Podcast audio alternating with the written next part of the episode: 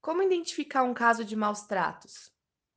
Para identificar casos de maus tratos no animal, você vai reparar o estado do animal, como tá, se tem escoriações, se tem uma doença que tá ali, o animal, e às vezes leva só quando o animal já tá quase morrendo. Isso acontece, sim, em clínicas, é, de chegar o animal no último estágio, quando não tem, às vezes, como mais salvar a vida. Vai saber também pelo próprio dono, que pode relatar, por exemplo, que o animal ficava é, acorrentado num pequeno espaço. Essas coisas é meio que investigando, assim.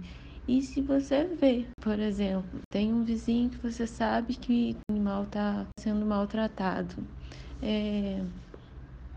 aí é necessário, assim, é bom que você junte as provas, filme, chame os órgãos responsáveis, a polícia e até peça orientação dos protetores dos animais. Toda cidade tem as ONGs que eles estão acostumados assim lidar com esses casos. E é isso, maus tratos também. Você sabe que a pessoa pegou um animal silvestre na natureza e engaiolou. São maus tratos e que é preciso ser denunciado.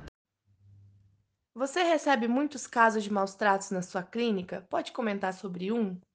Já recebi bastante casos de maus tratos, sim, na minha opinião, que é quando o animal chega para o veterinário para ser cuidado depois de muitos dias de, de doença. Então, assim, é, tá com uma, uma ferida, aí pousou a mosca, e aí aquela mosca virou uma larva e proliferou ali e virou um machucado enorme. Aí só de olhar você sabe que tem muitos dias que aquilo aconteceu, muitas vezes não foi intencional, a pessoa não viu, mas infelizmente o animal está ali sofrendo e não recebeu cuidados a tempo. Então eu considero uma forma de descuido e também já recebi pessoas que pegaram, resgataram o animal e trouxeram para cuidar. Isso acontece bastante.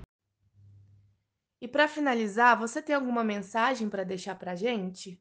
Muito especiais, que eles têm muito sentimento e eles sofrem e eles amam e a nossa função é protegê-los. Então, não tenham medo assim de denunciar, façam cada um a sua parte, adotem, castre aquele animal que está na rua, que tem acesso à rua e cuidem porque eles só têm coisa boa para compartilhar com a gente e a gente deveria amar o tanto que eles amam.